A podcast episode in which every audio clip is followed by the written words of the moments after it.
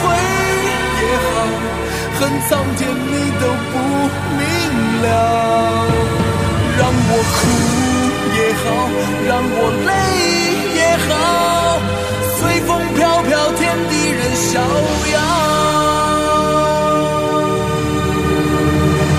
英雄不怕出身太单薄，有志气高，哪儿天也骄傲。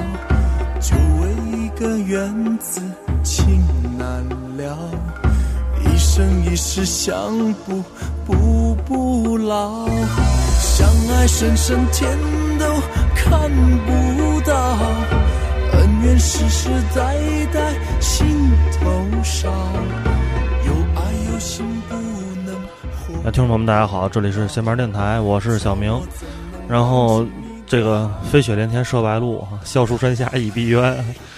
这期节目咱不是聊金庸啊，但是这个这个歌最早其实大家是在这个台湾电视剧《神雕侠侣》里面听到的这个九八版。对，然后今天坐在我身边的这位帅哥哈，是我们也算老朋友了啊，来我们这儿也做了三期节目了啊，今天这今天这是第三期，今天第三期，阿斌啊，阿斌，大家好。对，阿斌之前跟大家分享过，上一期分享的是一那个《银河印象》啊，香港电影那个主题。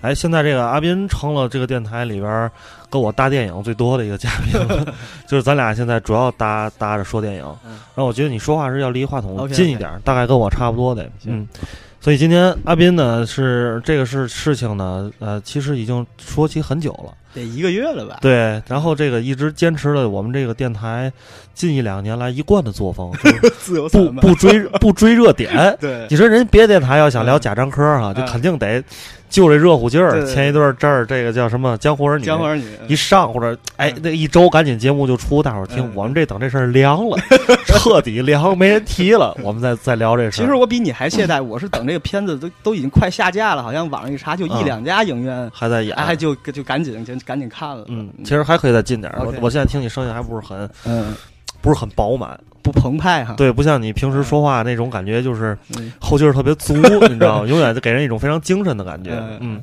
呃，对所以这个其实呃，阿斌对于这个整个华语电影吧，港台以及大陆，对吧？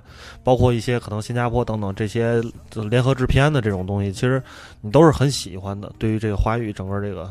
嗯，对对对，但是可能就是国内的导演就喜欢的不是那么多，所以可能也看的未必那么全。今天聊那个贾樟柯也算是我比较喜欢的一个导演，可能就是比能聊的可能东西就稍微多一点？嗯嗯。所以就是如果说就是大陆的这些中老中青啊等等这些导演都加一起的话，嗯，让你选一个你自己最喜欢或者说最了解的一个，只挑一个，对，娄烨。娄烨还是对，那今天为什么就是要要要聊贾樟柯呢？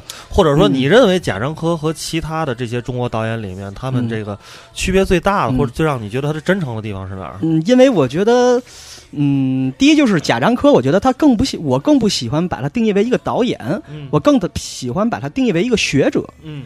呃，然后或者说是一个艺术家，导演不等于艺术家，就或者说是不不完全等于艺术家。是是是。然后呃，还有的就是，我觉得我非常喜欢他的文笔，我经常看他写了一些小文小文章啊，一些小散文啊，我觉得他更像是一个作家，嗯。因为他毕竟也是那个那个电影学院那叫什么文学系出来的嘛，是是是，而且他是这个秉承了这个从欧洲的这种作者电影那体现下来的这种一从。这样的一个学者吧，就是实际上在我的概念里，我我可能不太认同一个摄影师成为一个好的导演，但是我一直比较呃赞同一个好的编剧成为一个导演。是，因为这个就是大家说这个呃编剧最适合做导演，是因为。导演实际上是一个讲故事的人，就是故事是放在那儿的，每个人都能把这故事讲出来，但是就看你怎么讲了。对，那导演一定得是最会讲故事的。换句话说，我理解是什么呢？呃，就好比说吃饭吧，嗯，编剧是做饭的那个人，导演是攒角的那个人。我我觉得这还是有细微差别的。嗯，对对对，因为导演他他他肩负了，但是那个咱俩这话题有点偏了，因为导演会肩负很多。他要协调工作，他需要协调很多人，让大家能在这一起把这件事情完成，然后要让所有人跟他的能执行出他的想法，对，然后帮助他去完成这件事情。因为你不可能，因为电影跟这个其实写作最大的区别就是写作你可以一个人进行，对你不需要任何外力，你只要有笔有纸就可以开始了，像个独行者。对，然后导演你要指挥和带领一个团队，对对，这是非常难的。对，但我们今天其实。不要不会说太多这个关于导演如何去工作的，因为这个我跟阿斌也没什么发言权。对 对，对我们俩还都是影迷嘛，算是。对对对。所以我们就是今天想去盘点一下贾樟柯这个今年很巧啊，咱如果不算上《小山回家》的话，嗯嗯，就是说第一部正式的长片。公映的实际上是在一九九八年的小五，算是他的最早的一个长篇作品。对对对。然后呢，到今年正好是二十年，贾樟柯二十年啊，就是 《江湖儿女》二零一八年正式上映。这其实也算是他，你想他大学毕业，就算他二十多岁，现在也是人生步入中年了。嗯，二十年了。他这个他应该四十几，他是六九年的还是七零年的？啊，这个我没查，没查他哪年生人。嗯嗯。但是就是说这二十年嘛，作为一个。就是电影工作者，也是一个里程碑了，在这个行业里摸爬滚打二十年了，对对对，也值得回顾一下。对对对，所以我们作为两个很喜欢他的影迷，也是回顾一下他这二十年是怎么怎么过来的吧。嗯，以而以及更重要的一个话题，我们在后面可能会聊到，以及这二十年，因为阿斌刚才说了一个大的主题，就是说他愿意把贾樟柯定义为一个学者、一个作者，而不是一个电影导演。那我们就要聊一聊这二十年在贾樟柯的从影生涯中，我们中国都发生了什么？对我觉得把这两。把这两条时间线，如果我们整理一下，放在一起来看的话，大家会对于这个导演他所关注的东西，会有一个比较客观的评价和认认知。对，嗯，就是说他为什么要拍这些东西？对对对，就是。其实我我说说我吧，我觉得我还是认为贾樟柯，咱姑且先不要说他就是电影风格如何，电影语言就这些专业东西，我认为他是一个有责任心的人，他对这个社会是有责任的。而且我觉得特别好一点是他有预见性，嗯，这就是我，呃，说个题外话，虽然说我这么不喜欢左小诅咒，但是我觉得他是有个预预见性的一个艺术家。是，可是就是如果你这样说的话，有很多人会觉得，做他们干这么干也是为了迎合市场。但是我认为最迎合市场的东西应该不是这个吧？应该是吴亦凡现在搞的一些东西，对吧？因为是这样的，就是我呃，我就记得贾樟柯在一次好像是在戛纳吧，他说一句话，那个时候他是戛纳的评委，哪届我忘了，他就说过。当我做评委的时候，我不会挑，就是这部作品有什么毛病或者有什么不好的地儿，我永远看到它的是积极的和好的闪光的地方和闪光地面。就是说，换到评价一个人的时候，咱们可能不会评价他犯了多少错误，而是做了多少正确的事情，对这个社会有意义的事情。嗯，好，我们那个从最开始开始说吧，就其实。总听电台的人应该也也对我，如果对我个人有一些了解的话，其实我跟贾樟柯还算是校友，是吗？只不过就是不是一个系的，然后这个成就也差太多了，是吧？哎，那我能 那个打个岔？你知道在贾樟柯的电影里有一个工种的其中的一个人，嗯嗯，跟你也算是有千丝万缕的联系吧，但是不是可能特别直接的联系吧？嗯，他可能跟你的老板有一点联系，就是原来工作的老板。嗯，呃，是贾樟柯前期的几部作品的录音。嗯嗯，你这个录音，这个人是谁？叫张扬，叫张扬是吧？清醒乐队的键盘手。哦，哦，你你这查的还真挺深入了啊！清醒乐队哈，对对对对对。嗯，这这这就不提了吧，咱还是说这个贾樟柯最一开始就是说他这如何出道的吧，是吧？其实这个就是了解贾樟柯人也都知道，在电影学院旁听，对吧？就没有正式的那个正式的，就是说考上的本科或者专科。他是考了三年考上的，然后就一开始就是旁听嘛。对对对对对，嗯嗯，就是这个。这个从业的生涯也很坎坷，而且你从他这个经历里，我作为一个电影学院毕业的人来讲，我可以负责任的告诉大家，就贾樟柯这个经历，他一定不是这个家里一定不是干这个的，就不是院线子，就不是这个影视子弟啊。比如说娄烨，比如说姜文，或者甚至说这些，他们就是还有那谁，最最典型的就是那个。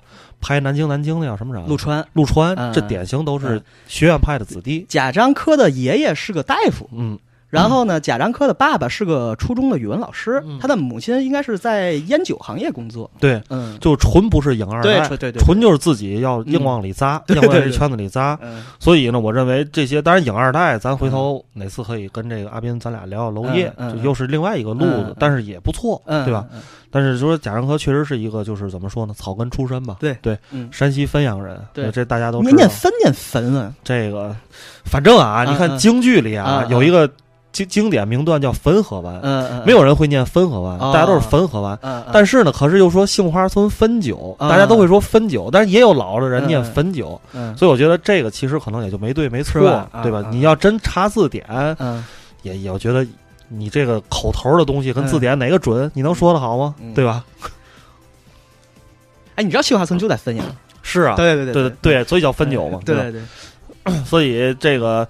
呃，但是我觉得贾樟柯就是至少在我在上学的时候吧，因为学校里总会流传着一些关于张艺谋啊、贾樟柯呀这些人的一些传说，因为大家都在那儿求学嘛，这些就是你的榜样嘛，你希望未来能成为的一一种人之一，一种选择之一。嗯，所以就是我认为贾樟柯其实在上学期间最一开始，我觉得他他做做导演的一个基础啊，其实这些都这后来这些咱再说啊，第一部真的他非常会。找钱，嗯嗯，他非常非常会找钱，虽然他到现在也没有制作过那种，但是你说前期你说会找钱，你觉得他运气好跟会找钱哪个占的比重更大？我认为这两个都重要，是吗？都重要。首先，你得去想找钱，嗯，你才能去有有动力去干这事儿，对吧？嗯。然后你在想找钱的过程中呢，你又知道该找谁，嗯，对吧？你找不对人也不行，嗯嗯。然后当你找对这人之后。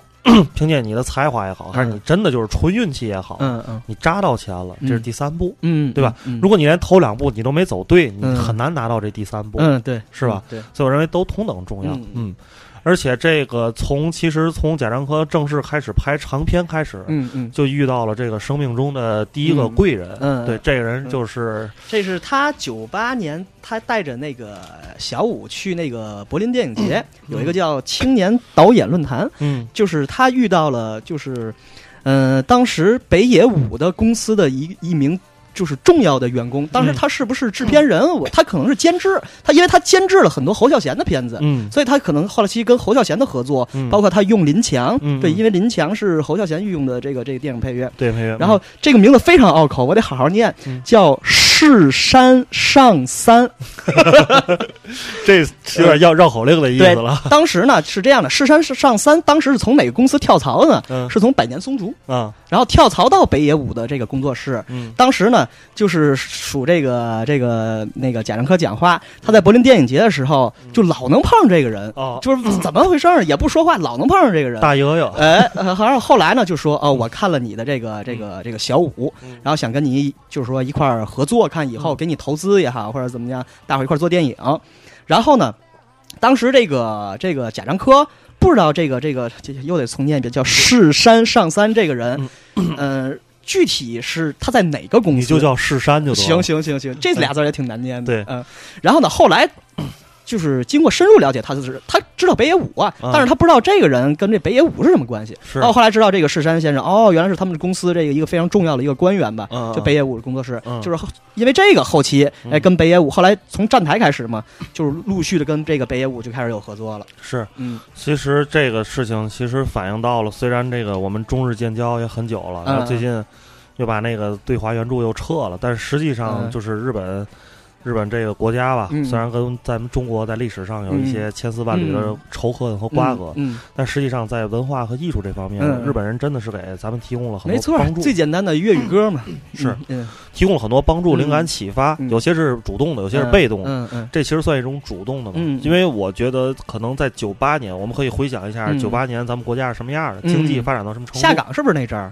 差不多吧，对吧？嗯嗯，那个时期，嗯嗯，那就是说电影产业是非常非常不景气的，它不像现在，嗯，现在电影产业热钱非常多，就没有世山这样的人，嗯嗯，那贾樟柯现在也能弄着钱，实际对吧？对，但那个时期可不是这样的，对吧？那个时期，所以有了这个钱之后，他扶持了当年一批的青年导演。其实，呃，我想插一个小小故事啊，就是当年那个他那个站台拍完之后，嗯，就是戛纳电影节想要他的片子，嗯，就是。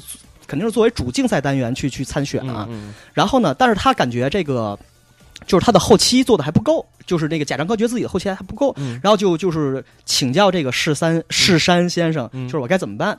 他说。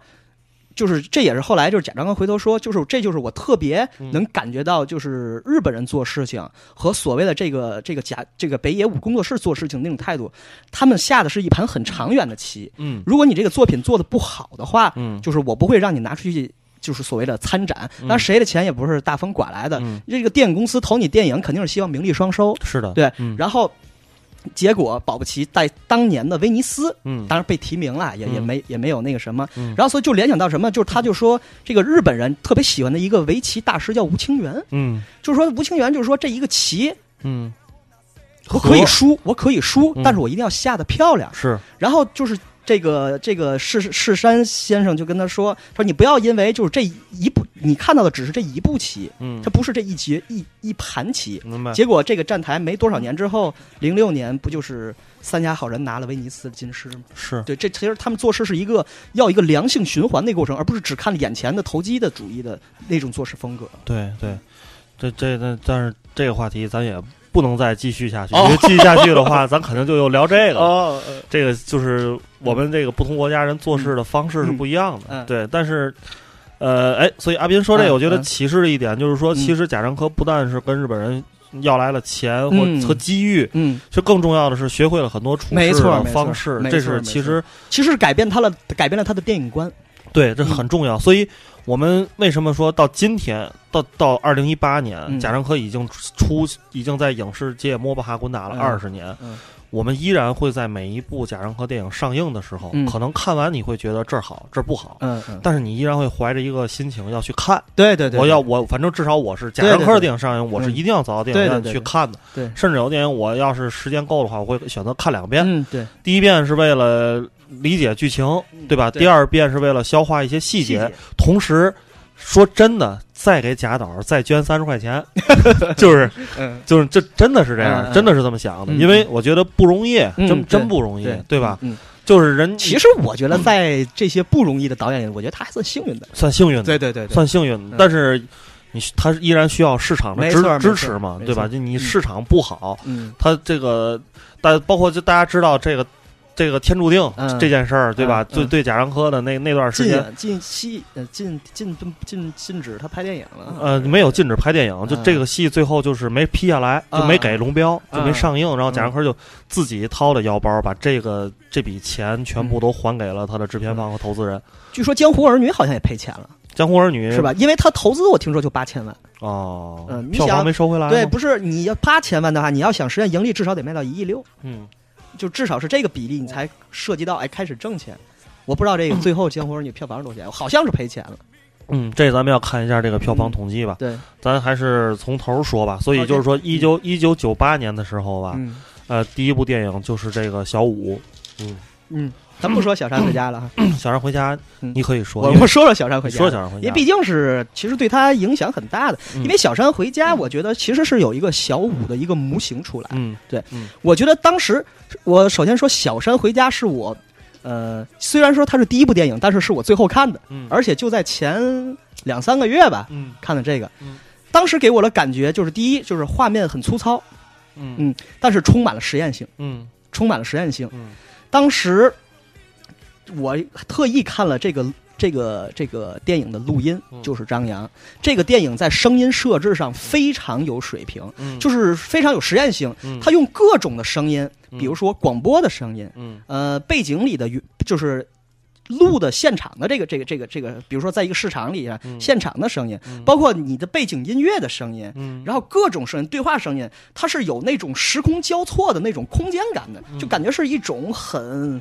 很立体的那种感觉，嗯，但而且大量的是那种就是跟拍嘛，就是手就镜头晃的不行，嗯，而且这部电影里，我印象里贾樟柯在自己电影里露面，我印象里有两部，我不知道还有没有别的，嗯，一个是那个那个那叫什么《天注定》里，最后那个他在东莞暴发户，暴发户对说徐悲鸿画怎么怎么样，这必须得收，还有一个就是在《小山回家》，嗯，然后九六年他第一部电影《小山回家》的时候，他应该是。属于毕业还是毕业了？也就刚毕业，或者说是大四什么之类的那种实习。对对对对。然后就是所以就是讲这个电影时候，就特别想，其实这个话题留在后面说吧，就是跟他其实成长的经历有很多，就是他还原了一种很真实的东西。嗯，就包括比如说他在影片中间，嗯，就是进进到一个这个这个男主的这个屋子里哈，然后跟他呃一帮人在一块喝酒划拳，然后开一些就是。嗯，所谓的怎么说呢？嗯，这句话没有任何贬义啊，就所谓的从这种呃乡村或者是城镇来的那种人，小镇青年，对小镇青年、乡镇青年在一块开那种很黄色的玩笑，很粗俗的玩笑，嗯，就是觉得很真实，嗯，然后而且就是它有一定的这个有一定的寓意性，就是包括它就是它有一些很就是超现实主义的东西吧，或者说这种开放的，比如最后那个他那个主演王宏伟，王宏伟是他的大学同学，嗯。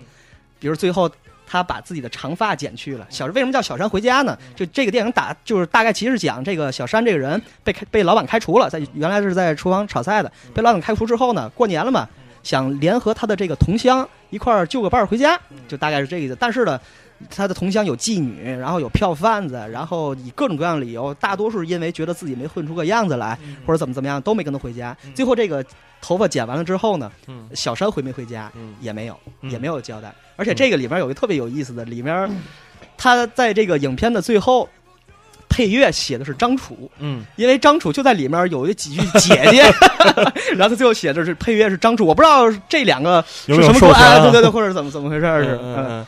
然后其实我就接着咱们从小山回家那个说到小五，其实小五呃一个小偷也是这种成就是所谓的乡乡小镇青年小镇青年这样的一个形象。小山回家也是一个小山，就是一个这个小这个小镇青年的一个形象。我觉得小山回家完全是小五的一种实现，一种就是一种。之前的一种实践啊，嗯，其实就是阿斌说到这儿的话，我们就是提炼出来了。我第一个也是非常非常重要的一个关键词，就是小镇青年。嗯，这四个字一直是贾樟柯其实他身上最重要的一个影子。到到现在最新的一部《江湖儿女》，这依然是小镇青年。嗯，只不过这回变成小镇大哥了，嗯，对吧？但他依然是一个青年嘛。然后最后成为了中年，就是因为这件事儿是就是贾樟柯这个人，他就是一个小镇青年。嗯，然后他也。然后，但是可巧不巧的是，我们这个国家，我们这个城，尤其这些大城市里，有太多太多的小镇青年了。嗯嗯，就是其实这一部分群体在贾樟柯出现之前，至少在大银幕上，是没有人会去拍这些小镇青年的，或者是长期坚持去拍这个的。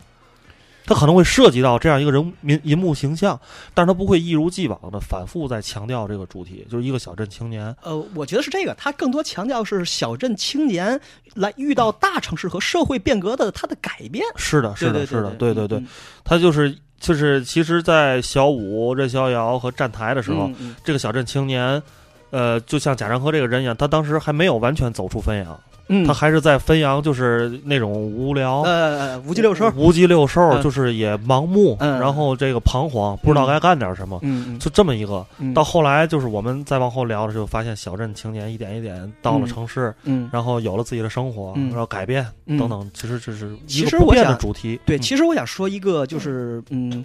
怎么说呢？就不不是说完全不赞同你的一个观点。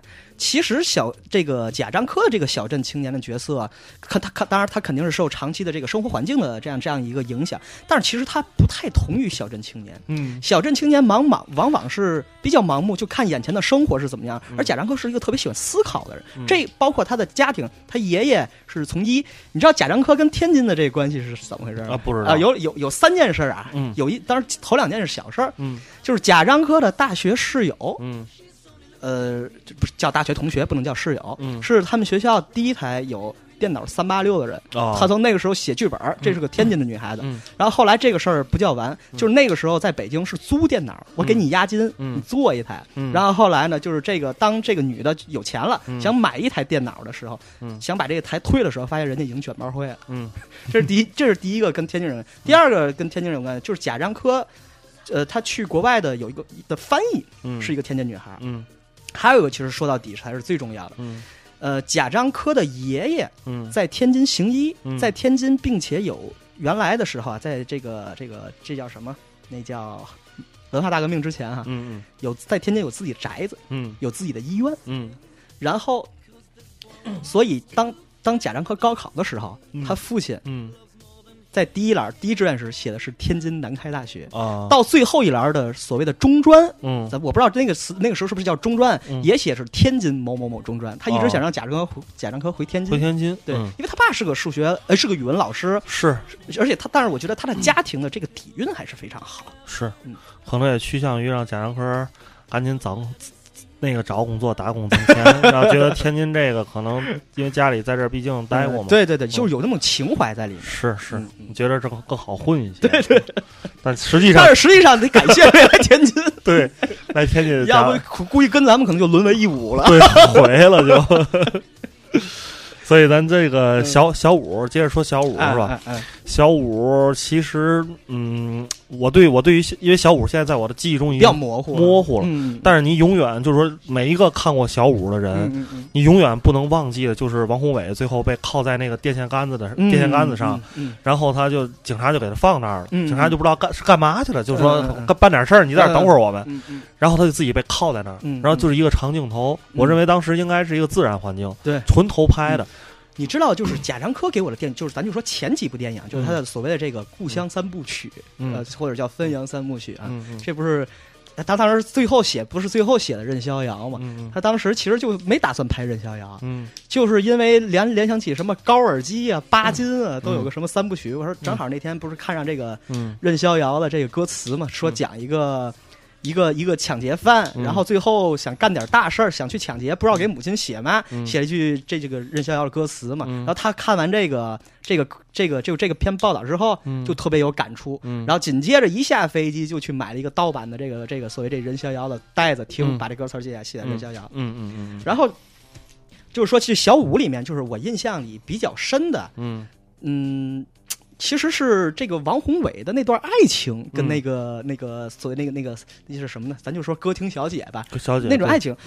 王宏伟是一个小偷，嗯，然后呢，你觉得在普遍的认为，普遍人认为小偷是个坏人的形象，是对。但是呢，当我看到镜头里的这个王宏伟的那段爱情，甚至感觉他青涩，嗯，甚至有些羞涩，是是。然后跟跟那个。跟那个在那个歌厅里，跟那个就所谓的这个歌厅小姐，小姐问你，你会唱那个那个什么？那叫什么？呃，心语，对对，心语。问你会唱心语吗？他说不会。嗯。但是后来有一个镜头，这个片子我不知道小五被禁过吗？嗯，没有。小五，但是小五就没有上过。对，因为就没有上过。有一个原因，我我不太确定这小五有没有被禁过，因为就是在一个澡堂子里，就是一个大水池澡堂里，那个王宏伟是全裸的。嗯，就是正面正面的。然后当时。后来我也想过这个问题，你觉得这个全裸，嗯，他想表现什么，意味着什么？这这这个没有固定答案，或者我想听听你当时为什么？我认为就是因为我是基于就是小五整个电影的风格给我的这个判断，然后再具体到这个镜头上，嗯嗯，我认为当时贾樟柯就是他也很青涩，嗯嗯，他要追求的他要追求的一种东西就是要真实，嗯，因为他一定会觉得，因为像贾樟柯那个年代哈，一九九八年哈。一九九八年的时候，张艺谋、陈凯歌们就在弄《霸王别姬》啊，弄什么这个《红高粱》啊等等，这这就是哦，《红高粱》已经过来了，就什么菊豆啊，什么摇摇摇到外婆桥。说白了，他们已经就是功功成名就，就是该拿的奖也拿的差不多了。就是《霸王别姬》是九九二九四的，好像啊。总之，反正那个年代吧，或者一九九八年，可能就是有话好好说，什么这这这种差不多吧，那年代吧。然后，我认为贾樟柯一定是。看了很多前辈，他是第六代，那些人第五代，看了第五代那些东西，这东西真实吗？真实，它真实在哪儿？它在反映的是中国的社会的古老的一些传统规则，以及对人性的桎梏等等这些东西。但是贾樟柯一定想明白了一件事，就是我操，那现实谁来拍呢？就现在什么样是什么？是谁谁来？我得干这个呀，我得拍现实。所以我们看贾樟柯的电影里面，没有一部是拍。四五十年前的事儿，一百年前的事儿，甚至几千年前的事儿，全部都是现代、当代，以及这个附近的十年之内发生的事情，或者是一个一个十到二十年的一个中国现状的一个回顾，他永远在弄这个。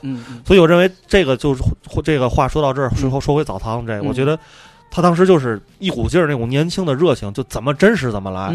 我拍澡堂子，那澡堂子我为什么要弄一个优美的镜头？比如说把下下半身遮住，或者这澡堂就是这样，嗯，这小镇青年们他就是这样，这小镇的澡堂就这样，大伙儿在这儿就是光着，嗯，所以我就让他光着，嗯。然后那个时候他肯定，你像现在贾樟柯，他可能不会拍这种镜头，是因为他得考虑到这电影得怎么上映，对吧？他考虑的事情越来越多了。那个时候他什么也不考虑，嗯，就我觉得光着就对，我就想让大家看见王宏伟那个骨瘦如柴的那个那个身体的形态那种感觉，让你们看见一个真实的小偷是什么样的，一个真实的小偷他在洗澡是光着是什么样的，让你们看，你们就看就好。嗯，对，因为就是就是你看有一个小细节，就是我刚才就为什么说我说在这个角色里面，这个这个王红这个这个。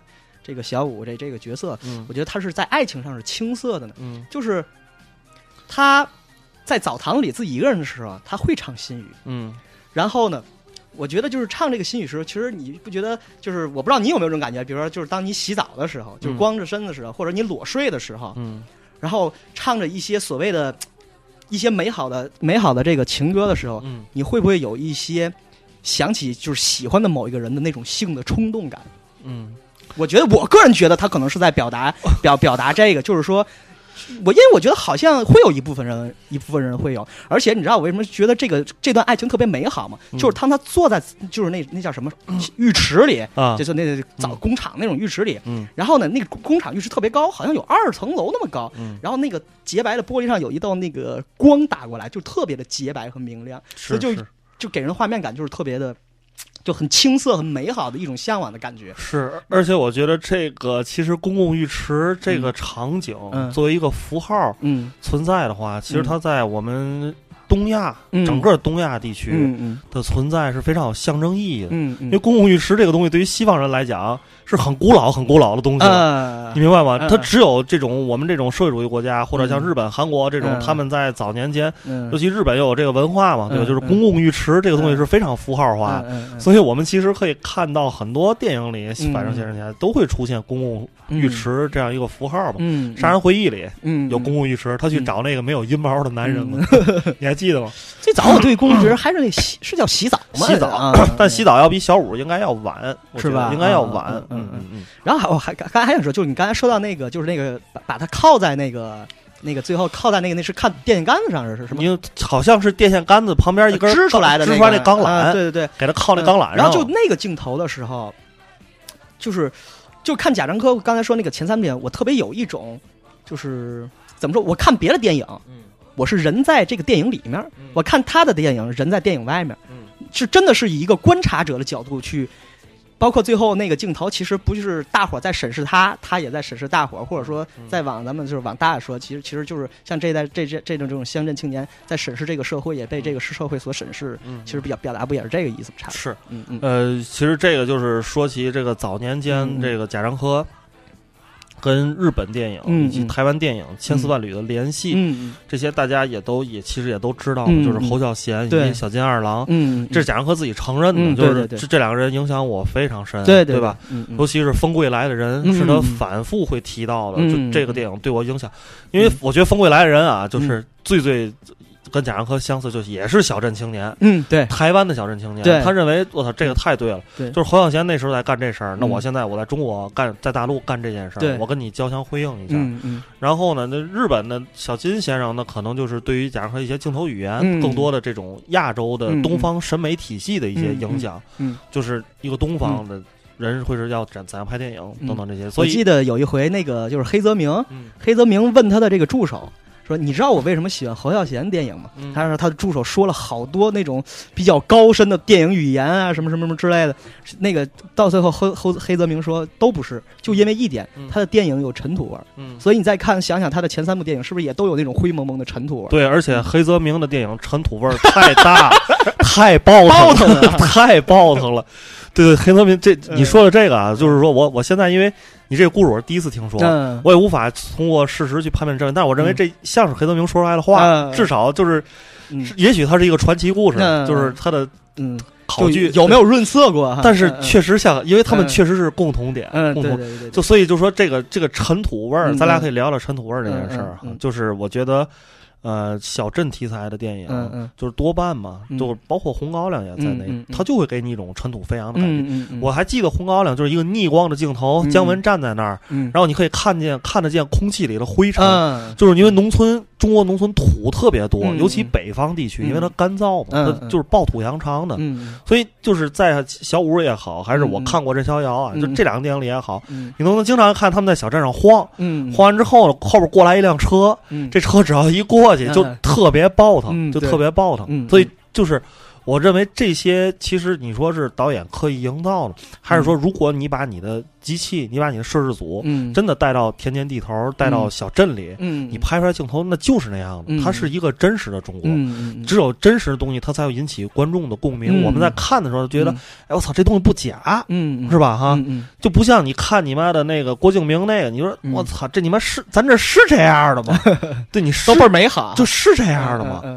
太操蛋了，对吧？那个东西你会看出觉得，变成那个社会主义新农村了。对，就是比如说现在有一老外跟咱俩喝酒，就说那阿斌、小明，你们给我推荐一电影，中国看着你肯定告诉他，你看看任逍遥，中国农村什么样，那就就那样的。或者说他问你一九九八年中国什么样的，他说你看看小五吧，就小五里那样的，那是真实的中国。虽然它一个电影，但是真实的中国。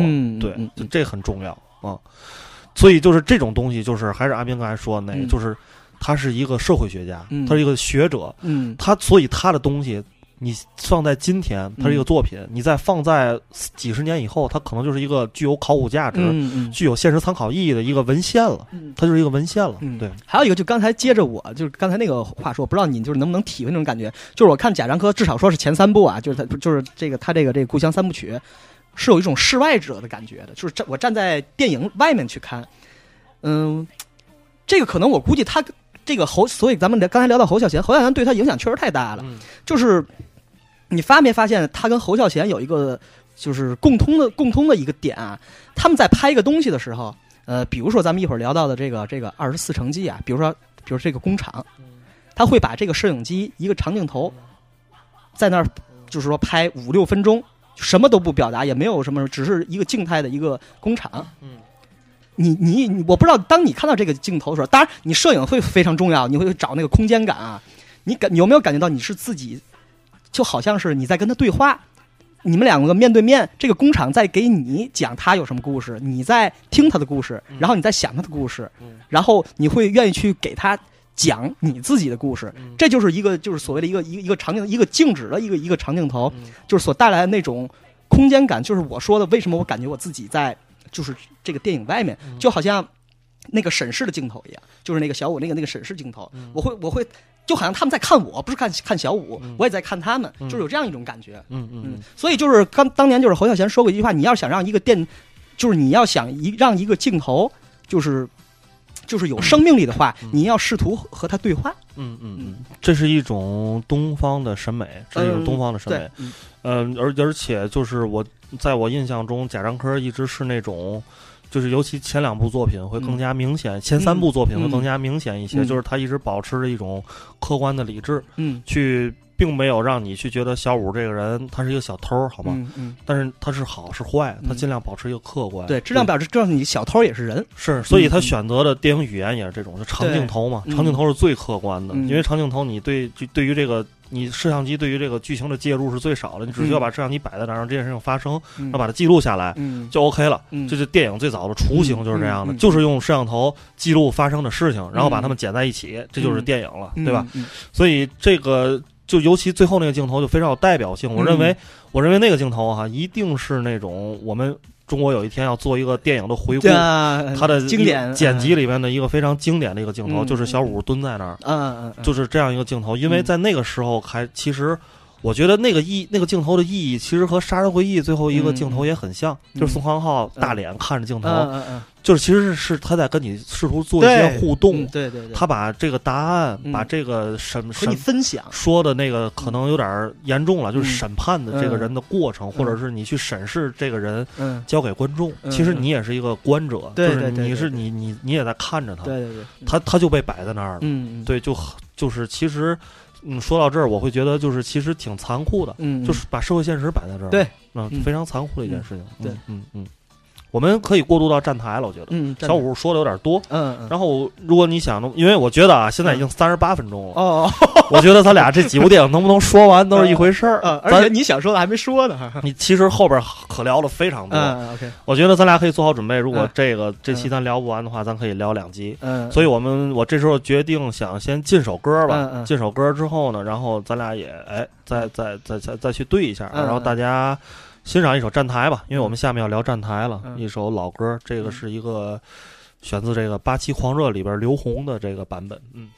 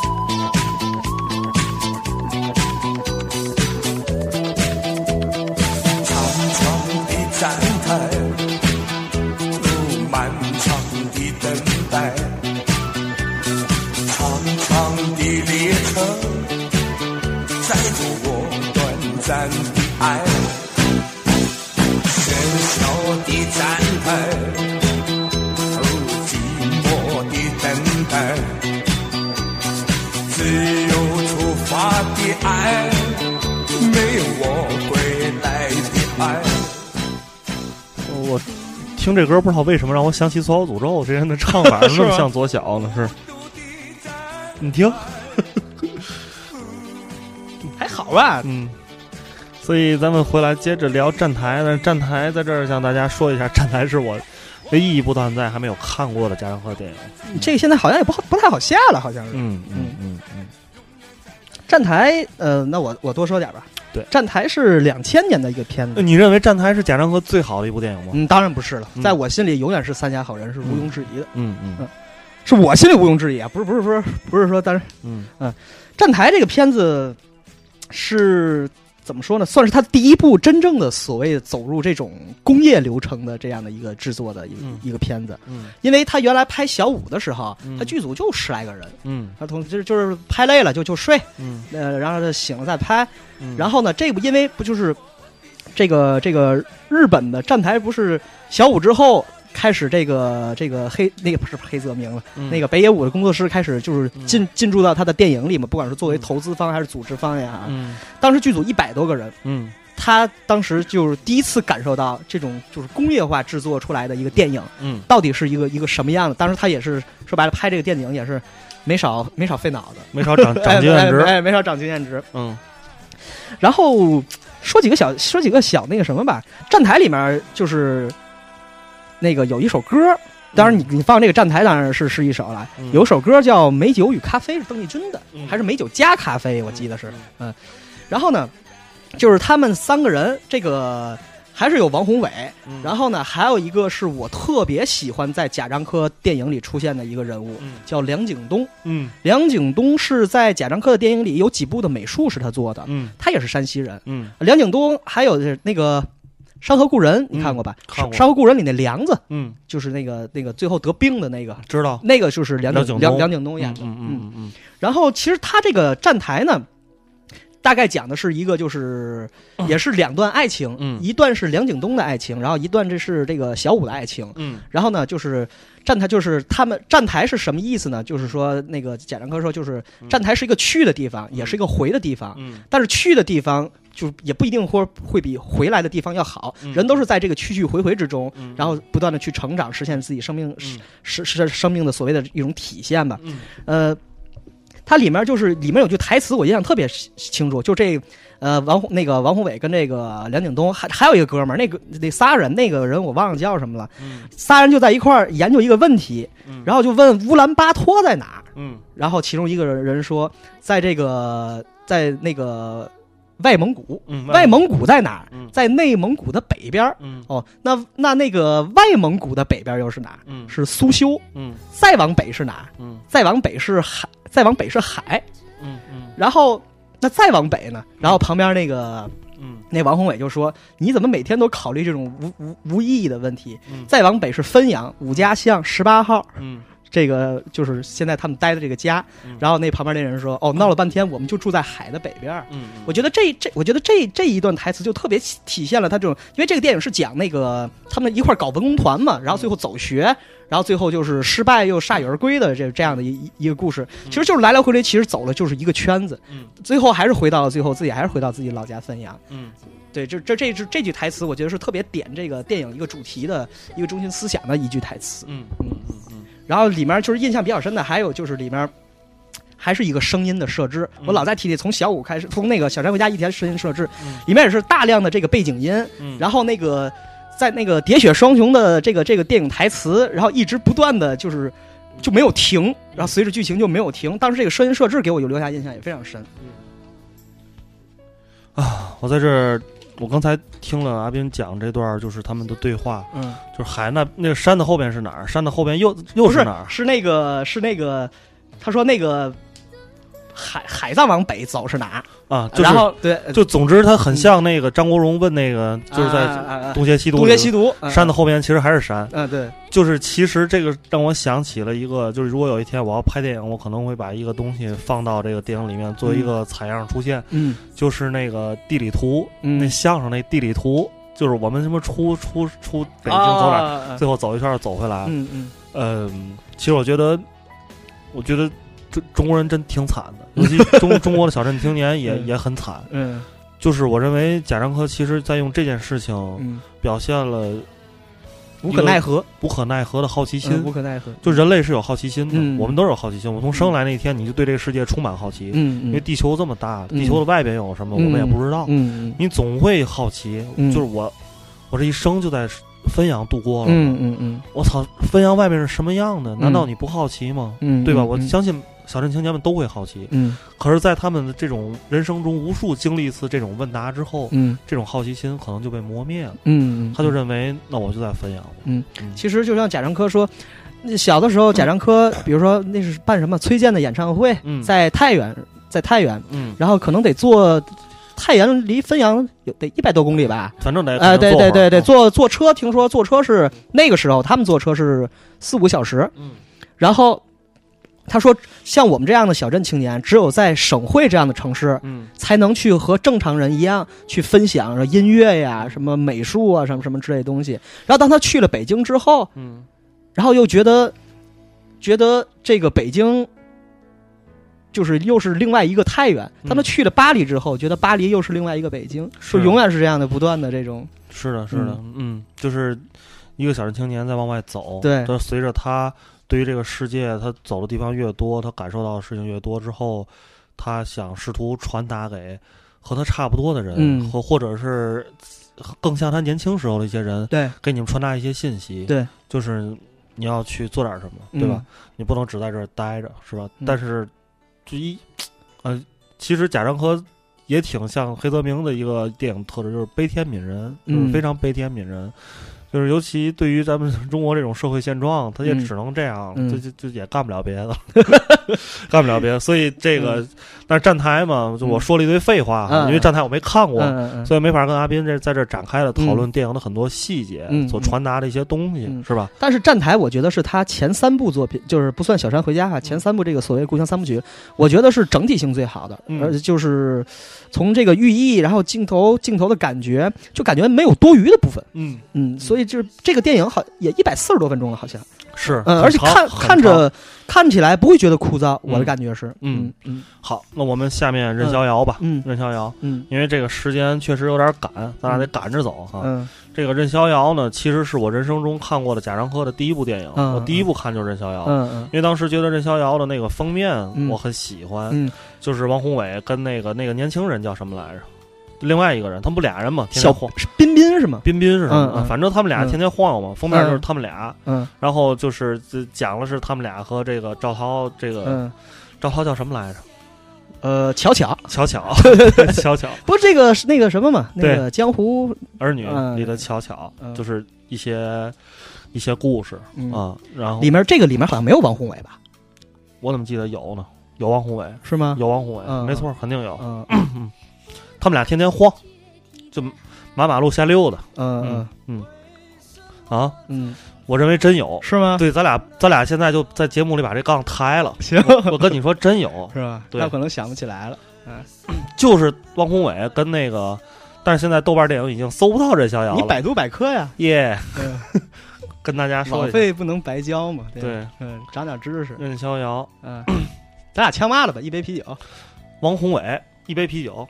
主要演员王宏伟，哎，那你往底下拉，我看他演的哪个角色？啊？这封面里就有王宏伟，哦，但是我说错了啊，王宏伟不是主演，不是主演，对，但是确实有，但是那俩人确实不是王宏伟啊，对，不是王宏伟跟那个，对，那两个人一个叫这个赵维维，一个叫这个吴琼，对对对，这这俩人，但是王宏伟在里确实出现了，行行，我说了，算打平了，嗯。嗯。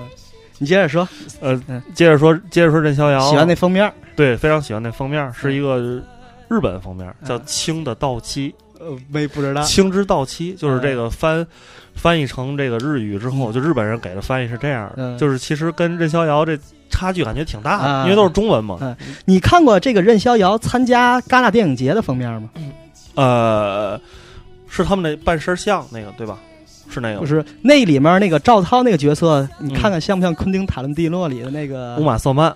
对，乌玛瑟曼确实确实有点像，确实不是低俗小说，低俗小说里那对啊，乌玛瑟曼嘛。然后里面他们俩在吃饭的时候，嗯，吃饭的时候喊有小偷还是有抢劫嘛？像不像那那个低俗小说俩人在饭馆里？是因为因为那个贾樟柯很喜欢昆汀嘛，对吧？因为昆汀就是一个典型的美国小镇青年。可试问哪个大导演会不喜欢昆汀呢？呃。会有人不喜欢是吗？我觉得会有人不喜欢。OK OK，嗯嗯，你接着说任逍遥。任逍遥，任逍遥，你说说吧，你说说吧。我其实其实我对任逍遥，我说实话，这个电影我看着有点枯燥，嗯，所以没有特别看进去。我印象里最深的两个镜头，嗯，我就是印象比较深的，一个是他带过这个时间，是拿新闻是新闻去带，就电视里播什么新闻，比如北京申奥成功了，然后去去带动这个事情的这个这个这个这个走向。然后任逍遥里那个巧巧在那个跟那个黑社会老大或者一上来不是在一个在看戏嘛，就在一个所谓的是戏院是是叫什么什么跟堂会似的，那个你觉得像不像《江湖儿女》里的？嗯。那那个那那个那个感觉很像很像，而且他把这个故事延续下来。嗯，然后那个就是还有印象还比较深的，然后就是最后那个他不俩人抢劫去了嘛，然后一个不不逮被被逮着了嘛，然后站在前面最后一直唱任逍遥，然后另外一个人骑自行车跑路。我印象比较深的就是就是这两个镜头。对，然后我印象最深的是其中他们不是两个人嘛，然后另外其中一个人他的女朋友是一个高中生。对对对，去什么北京 上上上什么学校？国贸学国际贸易是吗？对对对，是一高中生。哦，想想他是借家里很穷，借钱找黑社会借了钱给他买了手机，然后最后没有钱还了，然后去借高利贷。对对，所以最后还不上抢劫。抢劫。嗯。然后这个这就这件事哈，就是。当时就是让我觉得这个人物的设定让我觉得，就贾樟柯是一个好的导演。嗯，或者就是说，还是从学者这个角度来聊哈。实际上，在小镇里面，嗯嗯。其实大家的性是非常早熟的，嗯，尤其这个女孩儿，嗯嗯，这个高中生找一个社会人员搞对象，在学校里是很有面子的一件事儿，嗯，对吧？它是它是一个社会现实问题，对吧？但是呢，就是说，就这个问题在咱们国家却没有人去真正的深究或重视它，嗯，但可是他就把这个这样一个，其实在我们身边非常现实的一一个人物形象，就把它放到了银幕上。让大家能在电影里面看一下这样人怎么怎么样。然后另外一个就是这电影的高潮，就是最后在这个抢银行的时候，它是一件非常荒谬的事情，非常荒谬的事情。他拿了就是自己做那非常假，对吧？绑了之后拿拿，然后人那个保安跟他说，还找乐，拿找乐是吧？你抢劫你也拿个打火机吧，对吧？就是说，就是啊，很悲惨，感觉就是对，很悲惨，悲惨。因为他们两个人做这件事儿，其实的意义在于就是。冒着放弃人生的危险，是去去图一时快感，去解决一个眼下棘手的问题。没错，没错。基本上这件事情，就如果是在现实生活中，他们俩就放弃人生了。嗯，可能就因为这么一个非常。荒谬的事情，可能后面的二十几年、十几年要在监狱中度过。嗯嗯，对，所以真是爱情是个很可怕的东西，是是一个很可怕的东西，就是让人走向疯狂。然后我印象比较深的还是就是歌舞厅那点儿，嗯，歌舞厅那个那个那个保镖不停的打他扇他的嘴巴，是扇他嘴巴子是吧？嗯，这有点那个天注定里那里边那那那那一点，还有那个包括那个枪，那那个形象感觉也有点像那个。是《山河故人》里那里里那个那个，他不最后也拿把枪出来，那个那个张张译是是是是，嗯嗯嗯嗯。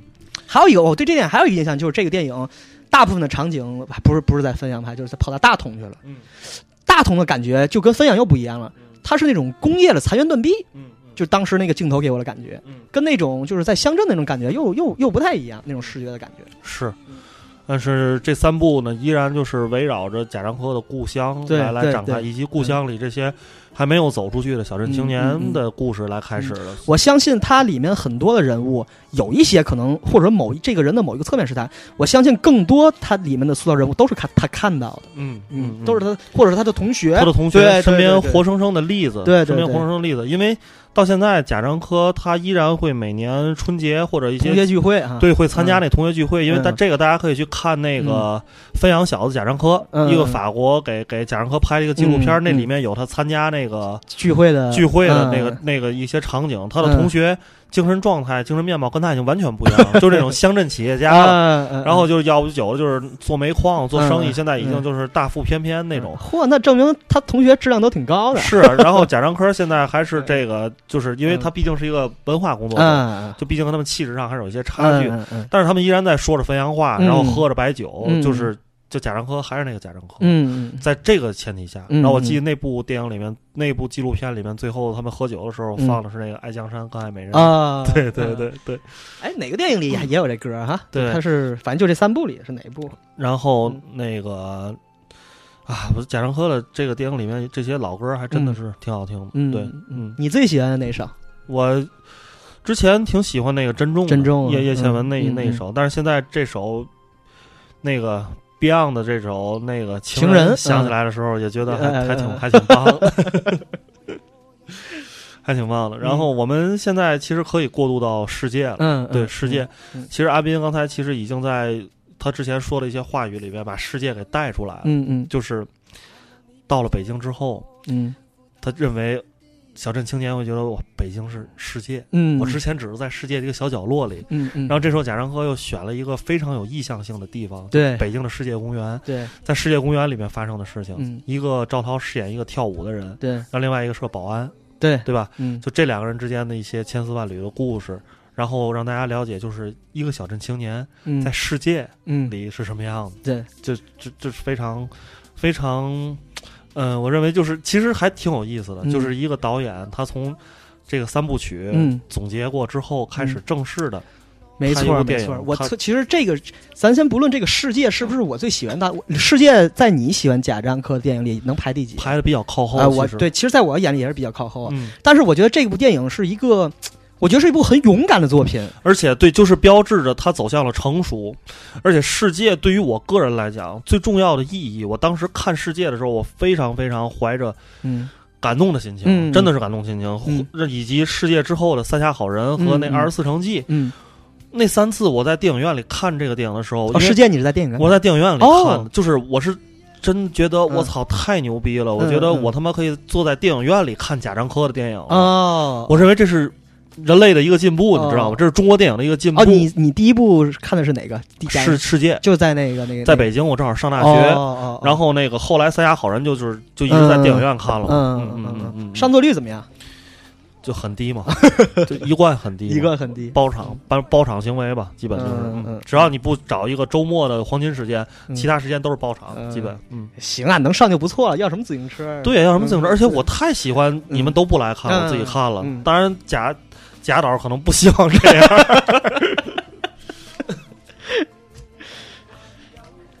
世界，所以聊聊世界啊，世界，对，世界，你先说。世界其实给我最大的，就也是在记印象中，这是情节比较淡忘了。但是我能一直在给我，我能，我能还能现在能想到，就是贾樟柯在给我传达的一些信息，就我能接受到的，不管对不对啊，就我理解了这事儿，就是。就一种繁华下的一种破败感，因为世界公园是一个非常大的舞台，每天游人如游人如织，对吧？然后那个大家在那儿歌舞升平，你每天都要 表现出一个开心，因为你是舞者，你是在一个在一个娱乐场所工作的人，你都要。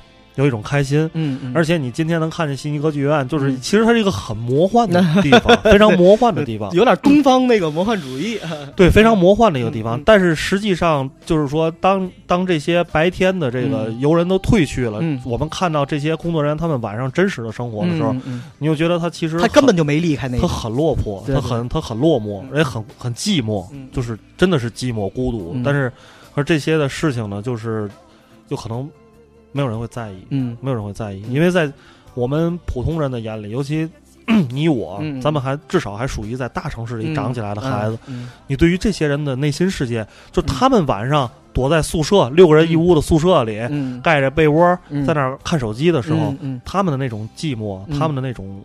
无奈，嗯，就咱们是很难体会到。那你觉得咱们心里的寂寞无奈，他们也很难体会。对，我觉得也是一样。对对对对对。所以就是，为为什么他的电影是客观性的？其实每一个人都是独立的个体。嗯，对。然后我说世世界是我倒数第二个看的贾樟柯的电影电影，就是看的也是比较晚。嗯，在第一个最后最后看不是《小山回家》嘛？然后再之前就看的世界。你知道我看世界的第一感觉是什么吗？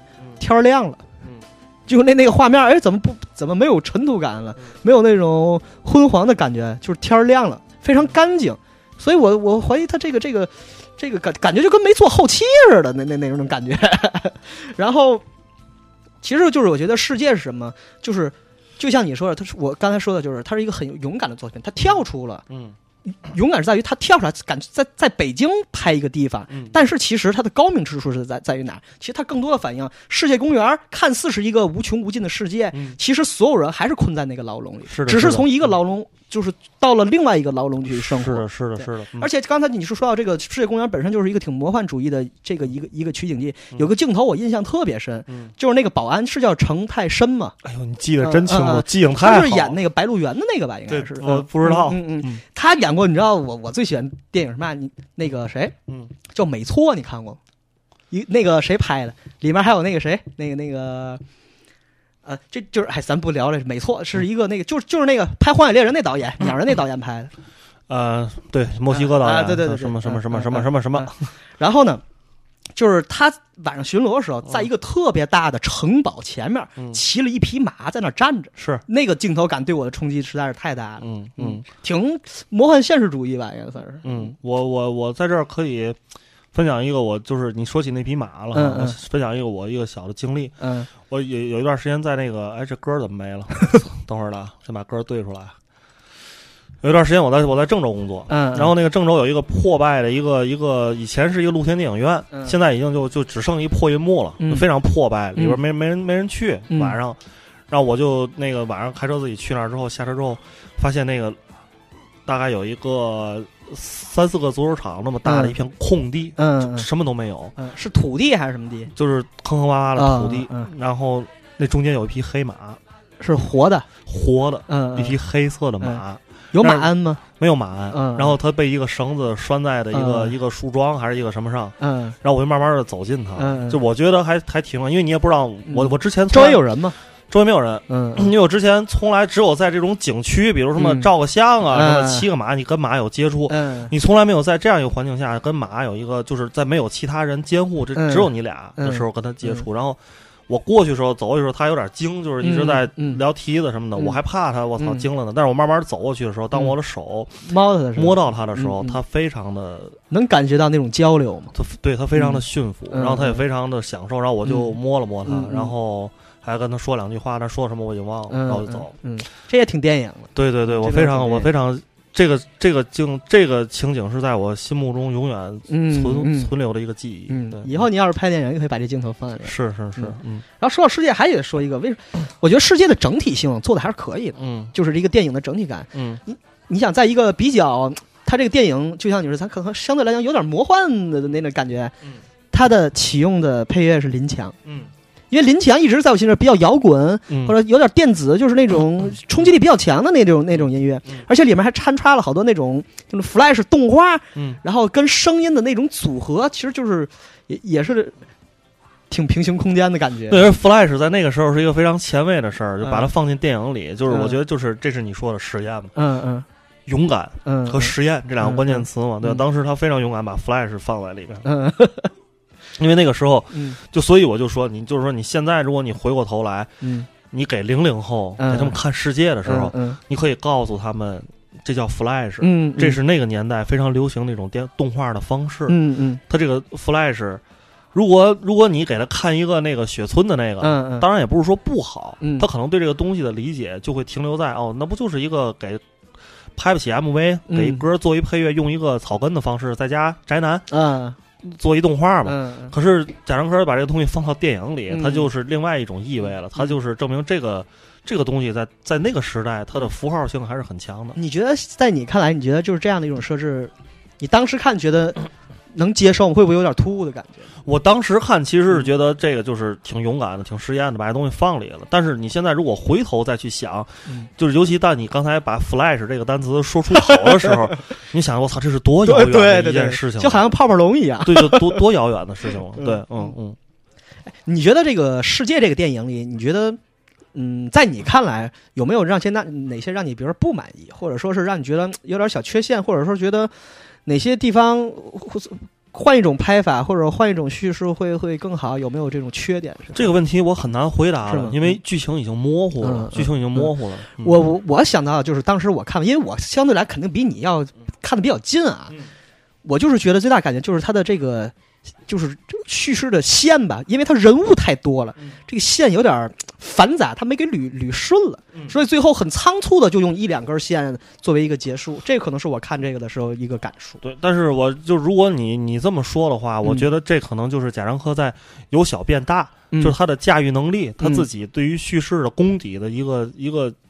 中间的一个过渡之作，对，没错，过渡之作，他能他能跑到北京拍这世界，我我已经觉得很很勇敢了。是，但这个已经是其实已经是在艺术片、文艺片里面在摸索，商在商业的作品了，他在摸索，他就是这个时候你能看出来这是有钱了，就有有钱了，世界就是有钱了。对对，嗯，那你必须要把这钱花到哪儿，让制片方能看得出来。当时当时这个世界是怎么回事？当时那个他跟那个赵涛聊天，他媳妇儿聊天的时候。就是他当时他们俩还没结婚啊，然后后来就是赵涛就说了一段他在这个深圳之窗跳舞的这个经历，他当时就去了这个深圳之窗看一下，他就想拍一个从就是乡镇跑到大城市里，然后在这个大城市里的某一个空间依然在挣扎生存的这样状态的一个电影，他最后选的是世界公园，是，就是但是在电影里这个赵涛不还是演一个跳舞的吗？是世界公园其实还是一个小村儿。它就是一个小村在六环是是是是哪？挺远，挺远，挺远。对，嗯，然后对世界就也就也就这样了吧，暂时就这样了。对，然后对，我们也希望大家听完我们这期节目之后，也也发表一下大家的看法。对，然后后面其实，在这两年贾樟柯还比较高产，就是比较高产。零五年做完《世界》之后，紧接着零六年就推出了《三峡好人》。嗯嗯，按这《三峡好人》的整个推出过程和另外一位画家分不开的，就是这刘晓东。嗯，对，因为是刘晓东带着贾樟柯去画这个三峡长卷。嗯，然后贾樟柯就是其实是一开始想给拍一个纪录片叫《东》，然后还去了三峡。然后到了三峡之后，贾樟柯才发现。哦，要拍要展现的东西，原来对。现在贾樟柯觉得，哦，我至少先别说世界怎么样吧，就可能你现在让贾樟柯去驾驭一个，比如什么阿富汗难民问题，这可能他暂时他也驾驭不了。但我至少啊，我们中国的事儿，对我中国的事儿，我们中国，咱当然不能叫难民了，就是迁移民移民移民的事儿，移民，这是我看得见摸得着的，而且我是中国人，对吧？我就不要再把 目光再放在北京了。那北京就是我一个求学的地方，它就是一大都市。我要拍这个，因为这很多人他不知道真实的移民他们是怎么过来的，是吧？于是贾樟柯就是也是受刘晓东的启发，就觉得我觉得作为纪录片可能已经不行了，再弄个弄个剧情片吧。于是就诞生了这部阿斌现在最喜欢的《三峡好人》。对，嗯嗯嗯。哎呀，这个《三峡好人》终于轮到说这个了。其实我。我这么跟你说吧，《三峡好人》我一共看了，其实也不多，看了三遍，嗯，隔了很长的时间，嗯，每一遍看完，就像你说，第一遍你可能大概看个剧情，第二部你会，第二遍看的时候你会这个去捕捉它的细节，嗯，第三遍你再看的时候，就会把你自己的感受去加在里面，嗯。嗯，因为小明知道我是一个第一，我比较主观啊，可能每个人对于好坏理解不一样，也是个我也是个比较挑剔的人。这部电影如果在我的概念里，我用四个字形容是无懈可击。嗯，嗯，首先第一就是拿奖就不说了，他拿了当年威尼斯的金狮。嗯，然后《三峡好人》，哎呀，我得平复一下心情。你知道《三峡好人》的这个英文英文片名叫什么吗？不知道，叫 Still Live。就是 still 就是一直活着，对 live l i v e 还活着，就是我不知道咱们这么翻译是不是是不是对嗯嗯，然后或者生活继续类似这种吧，对对对，嗯，然后就是我我先说几个我比较印象比较深的几句台词啊，嗯，三峡好人大概的剧情呢，就是一个。是不是一个？咱就说吧，韩三明，韩三明呢，他买的老婆，然后他老婆呢跑到三峡去了，跑路了。嗯。然后韩三明过了十来年之后回来找他这个老婆，因为他觉得他还爱他，还喜欢他。嗯嗯。然后另外一条线呢，另外一条线就是赵涛。嗯。然后回到这个这个叫凤姐这个地方。嗯。嗯，然后就去找她名存实亡的丈夫，因为俩人的感情已经破裂了嘛。就是其实主要是这两条线引起了这个故事。是的。但是我觉得这部电影最高明的地方，就是你根本就不会觉得这是在讲一个故事。嗯。这两条线的所谓的人与人之间矛盾已经不重要了。嗯嗯。它只是做一个简单的一个引锁，把这这个所谓这一幅万里长卷给你展现出来。嗯。真的是太宏大了。嗯。而且在里面，就是他把所有人的就是刻画的。就包括我去看评看看这个电影评价的时候，就是当时有一个有一个法国留学生，他当时是在三峡边的奶奶的这个这个所谓的这个木屋里长起来的，嗯，然后他现在在法国，他当时他说他看了两遍《三峡好人》的时候，嗯嗯嗯，他看到这个法国所谓的什么火腿奶酪之后，感觉到非常恶心，他满嘴想起来都是四川的腊肉味嗯嗯嗯，就是那种那种真实的那那种感觉。我想说几句我特别喜欢的台词，好好好。呃啊，你可以念的温柔一点，我可以念的温柔一点，是吗？对对对，嗯嗯。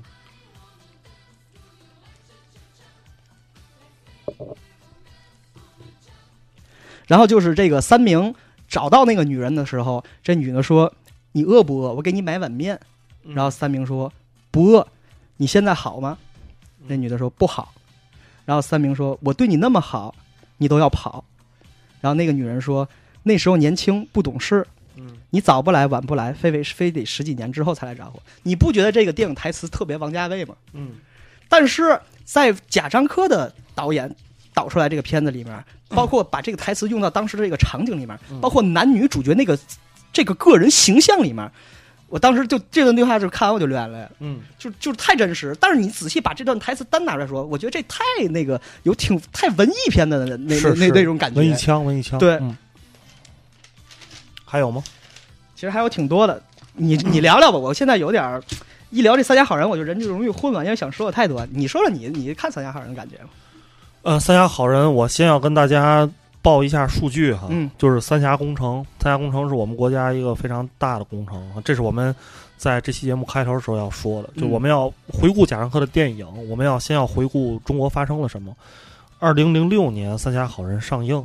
然后，一九九四年三峡工程开始动工。两年前，一九九二年通过人大选举投票，决定了要做三峡工程。九四年开始动工，九五年还是九六年的时候，我们当时所有人在电视上看了那个三峡的叫合合合龙合龙还是什么工程，就是两边推土车都握手了，两边两边人终于握手了，就三峡合上了。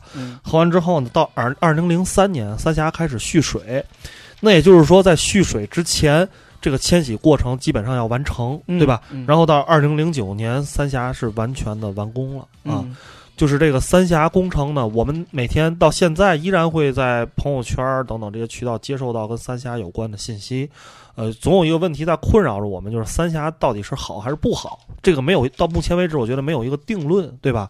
每个人都有心中自己的答案，对吧？但是三峡是中国，我们我们对它的永远会给它扣一个帽子，叫中国的百年大工程，百年大计。当时三峡有一句这个所谓的口号吧，叫“功在当代，利在千秋”。是的，是的，是的，嗯，这个这个词我们都记忆犹新，对。但是想想现在的。就是咱们也不是说咱们现以现在眼光就无法去评价这个工程是好还是就是利大于弊还是弊大于，但是现在比如说问题，比如说环境问题，是对吧？比如说一些动物的，动物的，比如说灭绝白鳍豚，是吧？好像是对。然后还有一些历史风貌，嗯。然后我记得里面有句台词，张飞庙，我记得就在有一句。那个电影台词就是这个赵涛去找她的丈夫嘛，找到一个工厂，那工厂是正是正在负责拆拆迁什么。他有句这个台词：一个两千年的城市，两年就把它拆完了。嗯，当时就听着感觉沉甸甸的心里那种感觉。是的，是的，是的，就是啊，感谢咱们国家有贾樟柯吧，还能把这些东西总结出来，让大家能听听啊。然后我们帮贾导回回顾一下，回顾一下这个中国。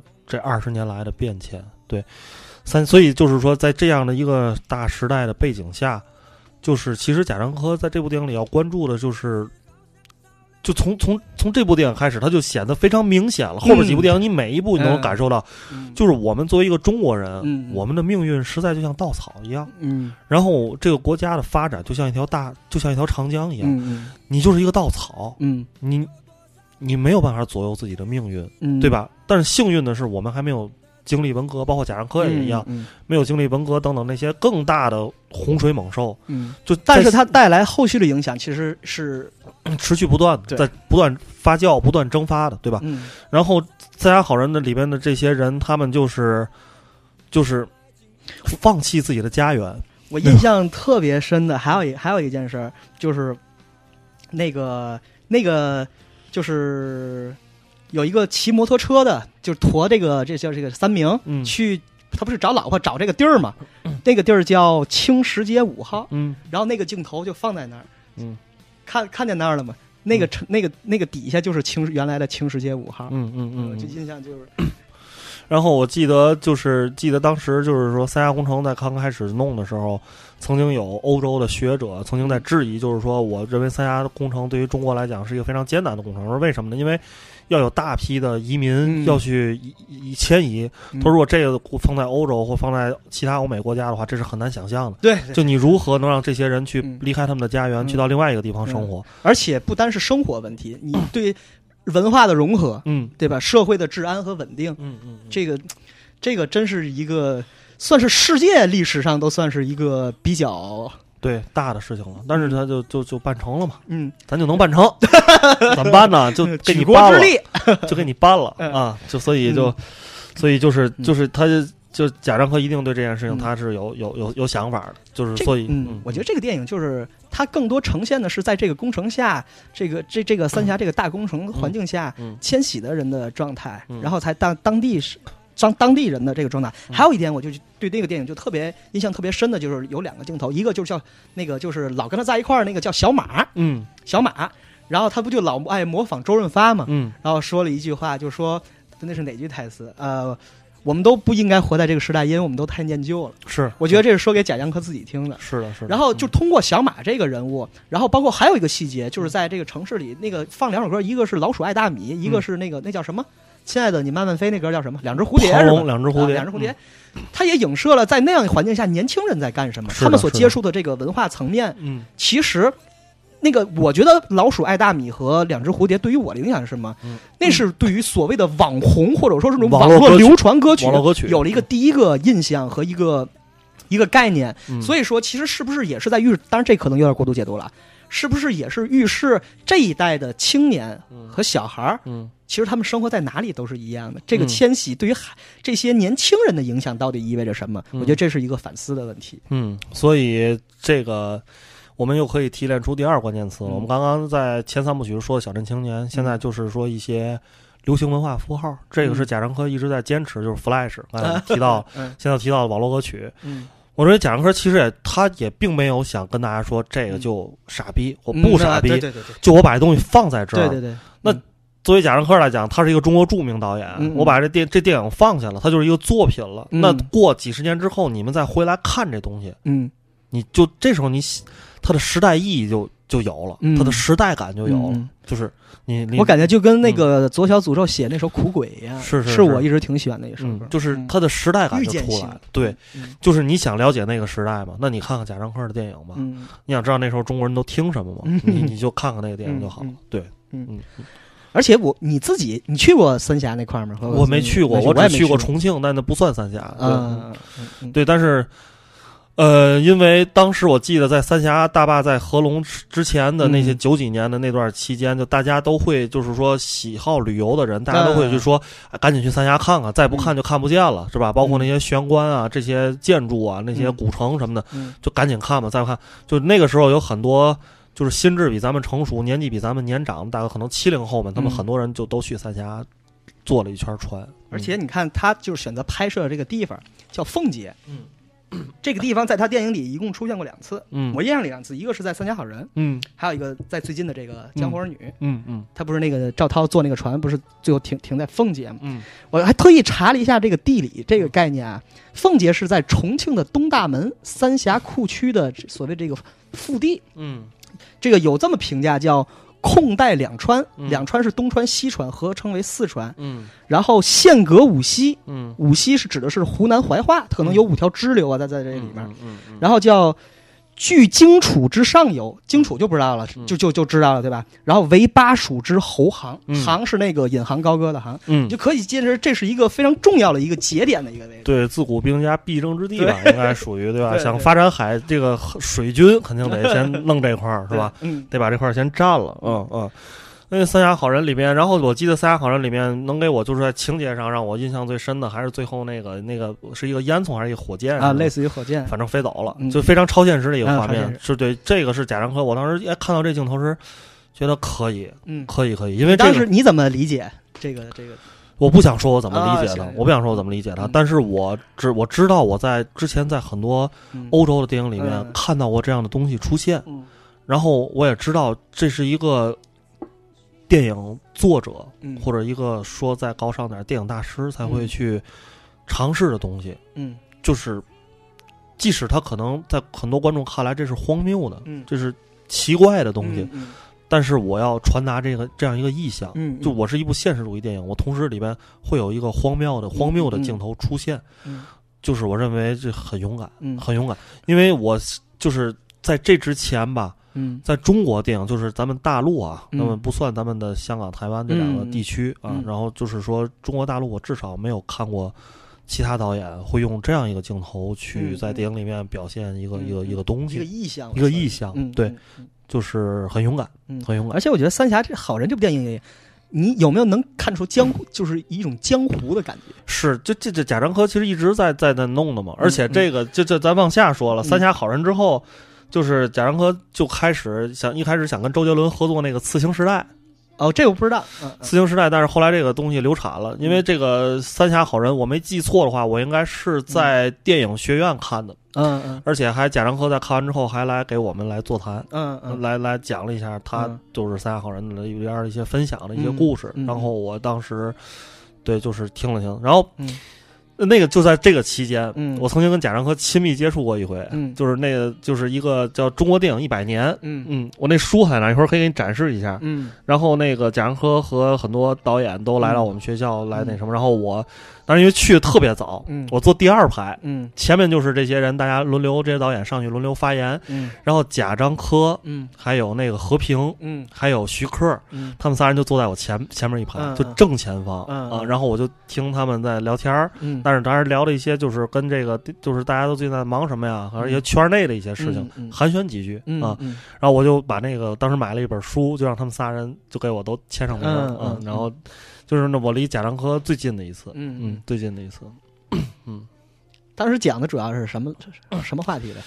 他不是贾樟柯主要讲是讲讲贾贾樟柯就是三拍《三峡好人》这点事儿，哦，不是，就是说我跟他近距离接次接触那一次是他出席这个有一本书以及一个中国电影诞生一百年的一个奠基仪式一个活动，对，所以大家还是在聊这个中国百年电影这个产业如何发展等这些是产业话题吧，嗯。